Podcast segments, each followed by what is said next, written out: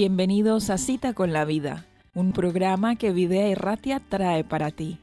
Queremos acompañaros en vuestro día a día con invitados especiales que compartirán sus historias, experiencias, testimonios y textos bíblicos favoritos, llamándonos a la reflexión y a la gratitud. Veremos cómo ese encuentro con Jesús cambió sus vidas. Tuvieron esa cita con la vida que queremos para todos los oyentes. No te pierdas esta hora ni este encuentro con la vida.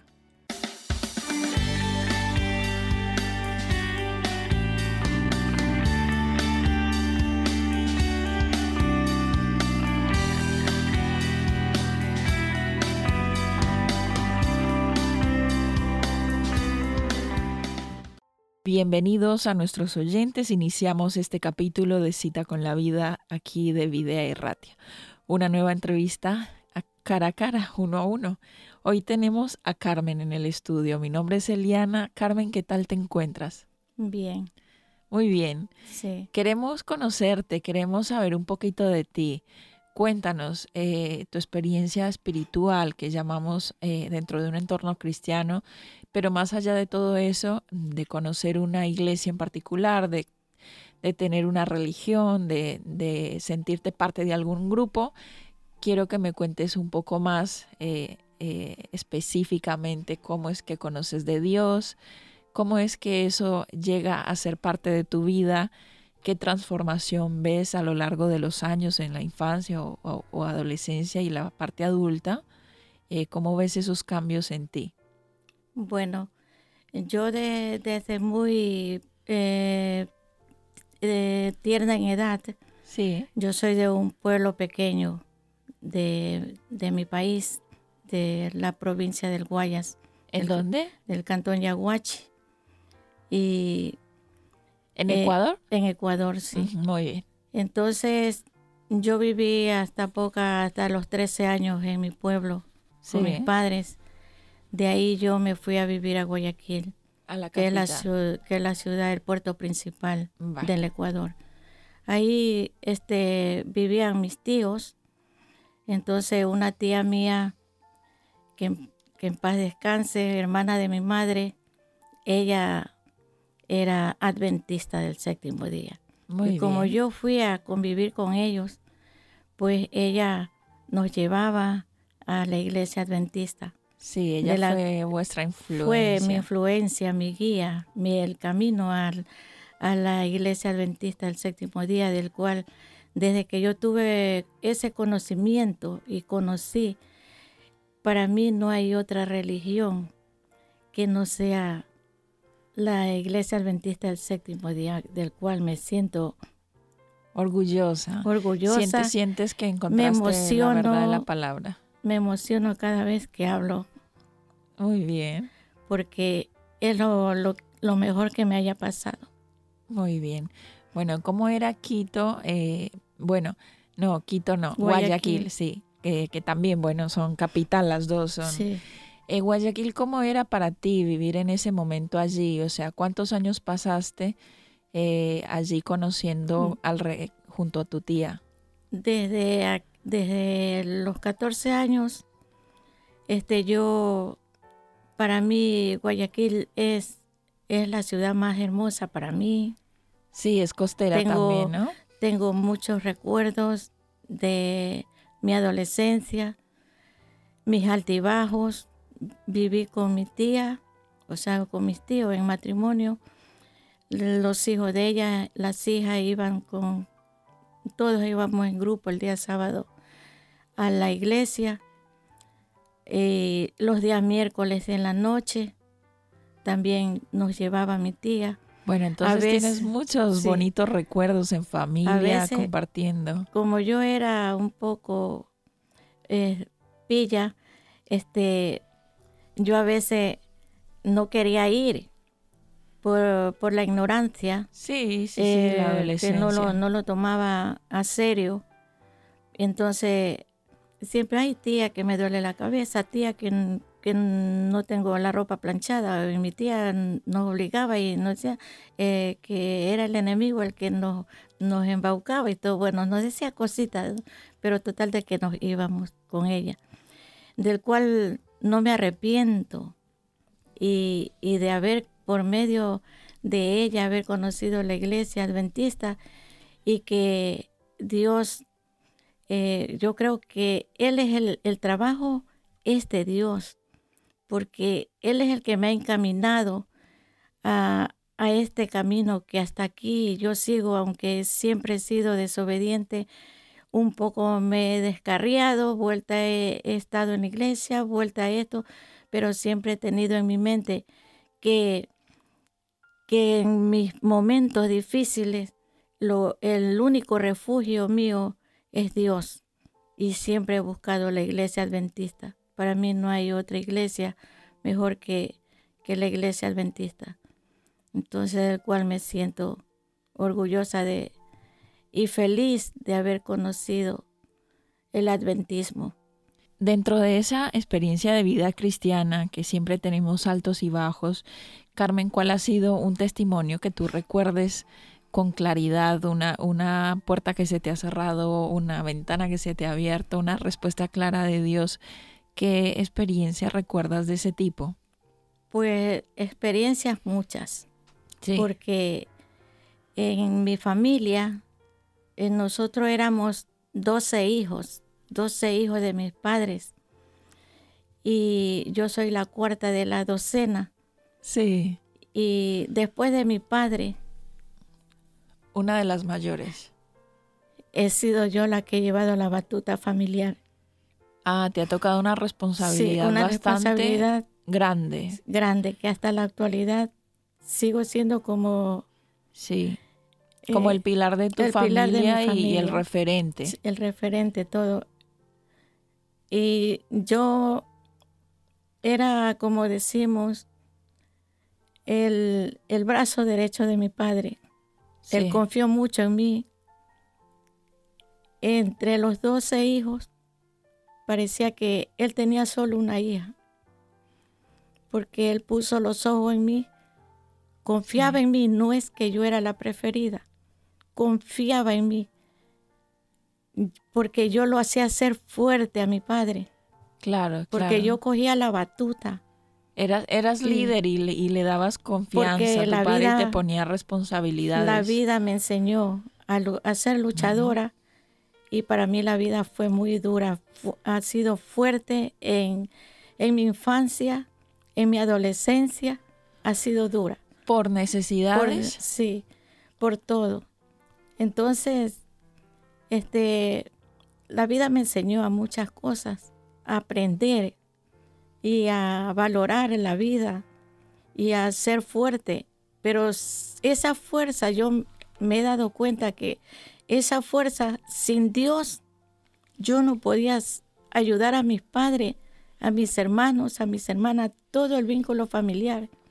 Siempre mi familia, si ha sucedido algo, llamen a Carmen, llamen a Carmen para todo. A partir de tu experiencia Sí. con tus tíos, He aprendiendo de Dios, su- ¿alguno de tus hermanos su- ha, ha también eh, elegido tener estos principios consigo? Tengo una hermana que es adventista, es bautizada. Yo también me bauticé hace más de 20 años, Sí. eh, ya para más o menos 30 años. Pero siempre he estado eh, desobedeciendo, pero mi iglesia es la iglesia adventista y Bueno. siempre la he buscado porque es mi refugio, porque es donde yo he, he visto la verdad, es donde eh, he buscado la fuerza que a veces me he sentido débil. También he estado a veces con, entre la vida y la muerte y, y yo lo único que me ha quedado es eh, comunicarme de tu- de eh, de Dios Sí. y decirle, soy tuya, haz lo que quiera conmigo. ¿Cómo Tú fue eres- esa situación de salud padre. en la que te sentiste entre la vida y la muerte? ¿Cómo Bueno, fue? en un hospital. Sí, Y- claro. Y, me encontraba sola, sin mis familiares. ¿Qué te había pasado? Bueno, tuve una operación bastante, eh, se me abrió la, la herida, se me explotó y todo eso, tuvieron que tuviste una situación de emergencia, Sí, te tuvieron sí. que operar y el Sí. resultado de la operación fue más complicado. Y, sí, y entonces, Estabas sola. ¿Y eso fue aquí? no, en mi país. Vale. Entonces, para mí siempre ha sido la fuerza de Dios. Eh, Él es el que ha estado, o sea, yo me he agarrado a Él a pesar de mis debilidades, de, mi- de mis imperfecciones como ser humano, como mujer. Bueno, yo creo que todos Eh, tenemos eh, altibajos y a veces renegamos, pero siempre sabemos que Dios como nuestro Padre vuelve otra vez a recibirnos. Sí. Y, y yo, por ejemplo, este, siempre cuando yo he clamado a Dios, en primer lugar le he pedido perdón, Sí, porque sé que Él es mi Padre y es perdonador, y que, que Él me dé la fuerza, y le pido siempre sabiduría, y, y yo a todas las personas les enseño que Él es el Dios vivo. Bueno, que Él tú es la has, vida. has llegado aquí hace mucho tiempo y seguramente en por qué hice la maleta nos cuentas un poco más, pero ¿qué experiencias eh, de vida espiritual, de vida cristiana, qué testimonio has podido vivir aquí en el País Vasco con 19 años que tienes aquí? ¿Cómo es que tu, tu vida espiritual, que ya había comenzado en tu país, continuó acá? Eh, yo no sabía ni mi hermana dónde había una iglesia adventista. Mi hermana trató de averiguar y averiguar. De ahí. eh, ¿Ella vino antes que tú? no, o iguales, igual. casi iguales, Vale. por días nada más. Y entonces, como ella ha seguido, ha seguido, ha seguido, entonces ella me dice: Mira, Carmen, en Bilbao hay una iglesia, en San Sebastián hay otra. Y bueno, ella ya fue descubriendo en Vitoria también. Yo también he ido a Vitoria y, y entonces así hemos estado. Y, y siempre, eh, cuando yo me vine refiriéndonos a, la maleta o al equipaje para estar aquí, pues yo est- estaba manejando una situación de mi padre de que, de que se requería este, medios económicos. Y eso fue lo que me, me, me hizo, me insinuó, me empujó a salir de mi país, no porque yo lo quería, sino por una necesidad grande para seguirlo apoyando y defendiéndolos y que no les falte nada a ellos. O sea, siempre pensando en mis padres, en mi familia.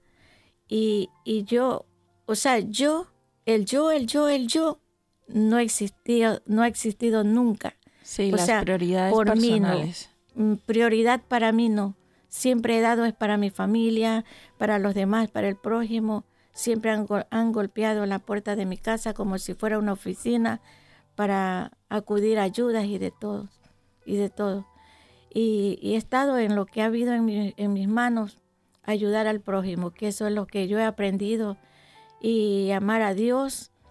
Y, y Él me ha enseñado muchas cosas buenas que, que le he pedido que siga sembrando en mí que yo no cambie, por muy dura que sea la vida que yo he pasado y la estoy pasando. Entonces, este, yo sé y le y no, no, yo soy un poco ruda en aprenderme los, los capítulos, versículos o los libros, Sí, pero sí mantengo de eh, todos los que están cansados venir a mí. sí, sí, ya sí. todo- esa es la cita que te, que te Sí, fortalece. Sí.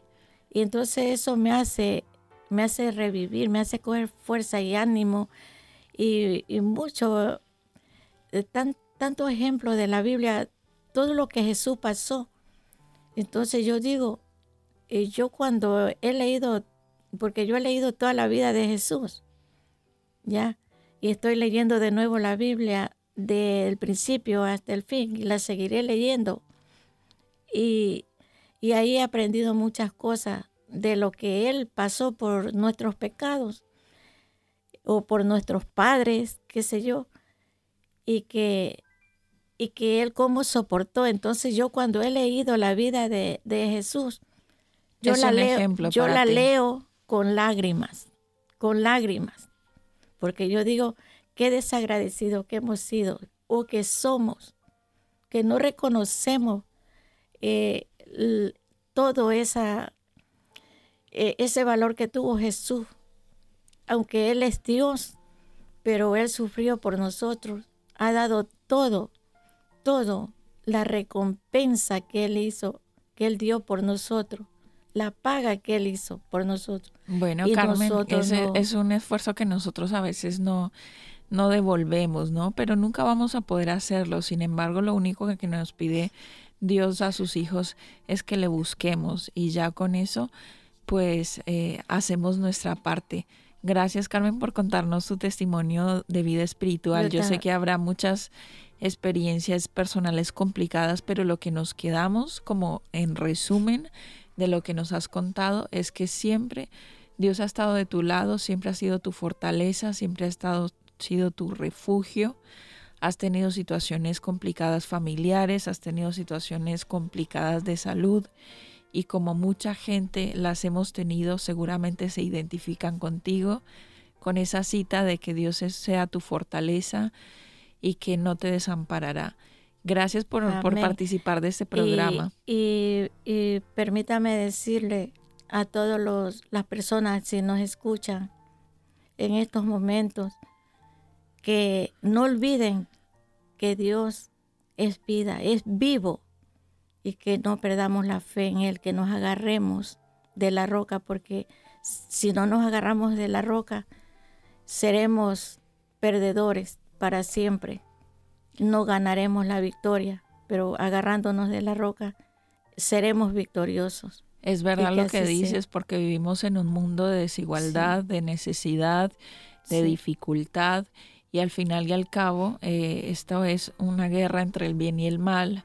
A veces vemos en las noticias que eh, pareciera que el, mal es el que va ganando, pero nosotros los cristianos tenemos nuestra esperanza, sabemos que aferrados de Dios, todas las cosas nos vienen a bien y que al final Él recompensará a sus hijos que le son fieles, que le buscan y que en definitiva esto no va a durar así para siempre, pero eh, tenemos la esperanza de que terminará el mal y reinará el bien.